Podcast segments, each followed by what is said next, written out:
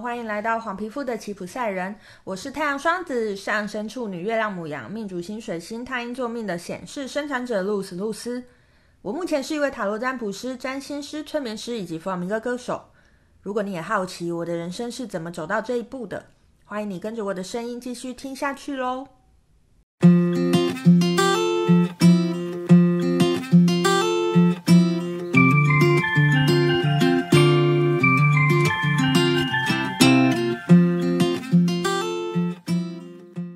九个小时的飞行啊，我们终于到了马德里，踏上了西班牙的土地。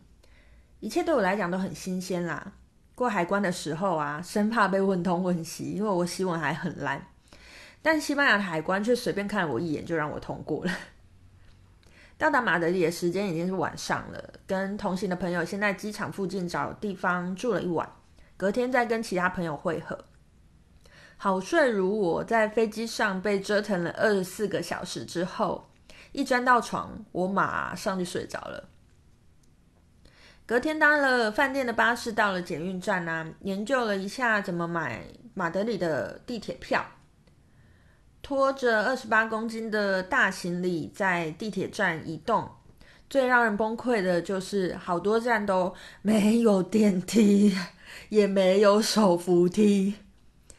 第一天就开始中训了，啊，那我们在太阳门广场前面跟朋友碰了面啦，终于卸下沉重的行李。这时候朋友要我们把背包通通背在前面。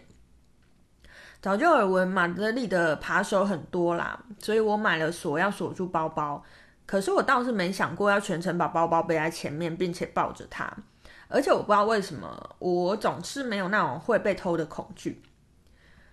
不过，当朋友绘声绘影的说着，我还是乖乖的背到前面了。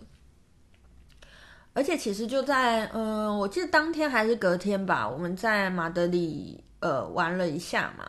那好像那一天到了晚上，呃，朋友说要带我们去参观一间算是舞蹈教室的地方，叫做 Amor de Dios，呃，上帝之爱。我为什么要特地解释介绍这个？这个名字呢，跟之后的故事有关系。这样，然后我们在走过去的路上啊，因为呃，我们就走过了一条，其实我觉得那也不算巷子吧，因为也是路还算蛮宽的啦。然后呢，我们四个人一起走，然后四个人就是前面两个，后面两个这样子。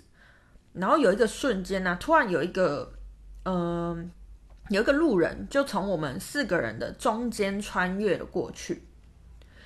然后，呃，大家可以想象，四个人可能，呃，可能一二一二三四，你，就以象限来分那个一二三四好了。那个人呢，就很神奇的从第三象象限的位置呢，往第一象限的位置穿过去，这样子。对，就总之就是很莫名的穿过了我们之间。呃，因为我是站在第四象限的那个位置啊，所以。我那时候只是想说，啊，这人怎么那么奇怪？就是我们明明就是看起来是一群人，他怎么会穿过我们之间？然后这时候第一象限的那位朋友呢，就说：“完了，我被爬了。”我想说：“哈，被爬了。”然后我们就赶快就是在旁边找地方，找地找地方先停一下。然后那位朋友就说：“啊，对，他手机好像不见了。”然后我们就想说：“哈，就瞬间就被爬走了，而且我完全没感觉。”然后。然后啊，那个就是我们，我们就想说，先到我们目的地，因为在路边还是有点危险嘛。我们就到我们目的地，就是里面室内嘛，然后就检查一下，他的手机真的被扒走了。然后就是这是我第一次去西班牙，然后就马上遇到了扒手，而且我就是。眼睁睁的看扒手在我面前经过，然后我完全没有觉得他是扒手，我真的觉得哦，扒手，欧洲扒手真的是太厉害，太厉害了。好，在我们离开马德里之后啊，我们第一站呢到了阿维拉，看了大城门、主教堂，还有超大的邮局。但是我最有兴趣的却是他们的驾训班，我觉得这不知道就是那个。职业病吗？还是什么？虽然他现在并不是我的职业啦，就是我是念交通的嘛，纵使已经离开交通界很多年了，交通魂还是在内心熊熊的燃烧着。不得不说啊，西班牙的驾驶训练得非常好，诶，行人优先的概念常驻心中，不管在怎么样情形下，他们一定都会礼让行人。就算你是闯了红灯，他们还是会让你。他们只要看到人，就一定会慢下来，就是生怕会撞到你。这真的是教的超好。但是这点呢，在隔壁的葡萄牙呢，就远远不及了。不过这就是另外一个故事了啦。阿比拉有一个特色的甜点叫做蛋黄糖，那它很小的一颗，然后它长得很像粽子里面包的那颗蛋黄。微微咬一口，要求低，超级甜。哇，欧洲的甜点还就是，如果不是蚂蚁人，真的是不要轻易尝试。不过我想他们应该是一颗糖，然后配一杯咖啡，要吃一整个下午，享受悠闲的时光吧。就是所以每一次就只吃一小口，然后喝咖啡，所以也许这样不会太甜吧，我是不知道啦。这种慢活的人生对我来讲啊，是一种全新的挑战。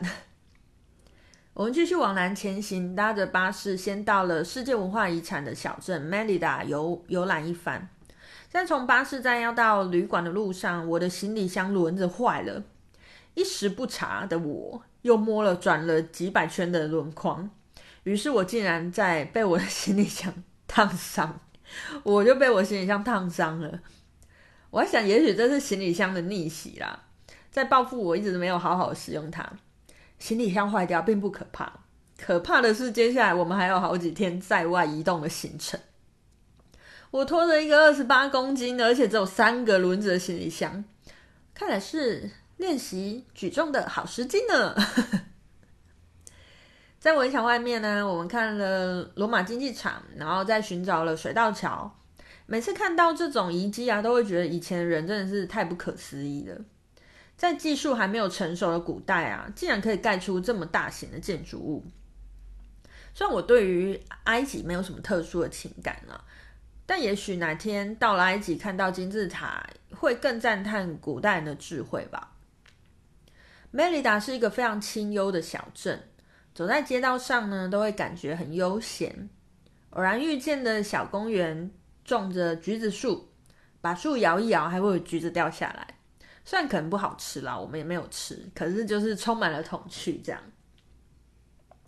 找了一间店吃早餐，隔壁桌看起来像是一家人一起出外用餐，爷爷奶奶、爸爸妈妈还有三个小孩。席间我感觉到爷爷的方向一直有视线射过来，大家应该有这种经验吧？就是你会感觉到不知道为什么好像有人在看你的那种感觉，大概就是那种感觉。我抬抬头啊一看，发现爷爷在跟我对视。当他看见我也在看着他的时候，他右眼就对我眨了一下，抛了一个媚眼。哇塞！没想到我在西班牙第一场艳遇，竟然是在这种情况之下发生的。不过我说爷爷啊，你老婆在你旁边，她非常火呢。你哪来的灵感，想要在在老婆身边？你老婆就在你的旁边，然后你还会想要对一个陌生女子抛媚眼呢？真是很妙。离开离开梅里达之后，我们就往里斯本前进。那在巴士站呢，遇到了一个很有耐心的西班牙大叔，是。站务员啦，虽然语言不通，可是他还是非常热心的，用着翻译软体跟我们解释着行程。我感觉到人的温度，也感觉到西班牙人的热情。第一次比手画脚出力，票务就上手。我非常感谢我在这个旅途当中遇见的人。又搭了好几个小时的车，到了里斯本。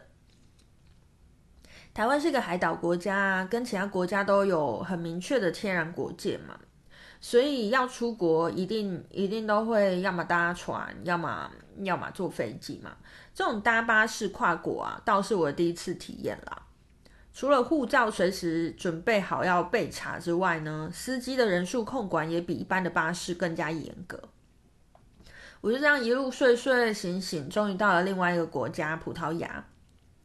下车之前呢，我一直以为我会面对一个跟西班牙差不多的环境，差不多的语言呐、啊。毕竟这两个国家是伊比利半岛上面的邻居嘛。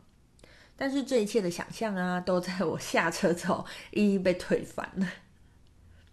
接下来的故事是什么呢？我们就下回分享喽。我是露丝露丝，我们下周见，拜拜。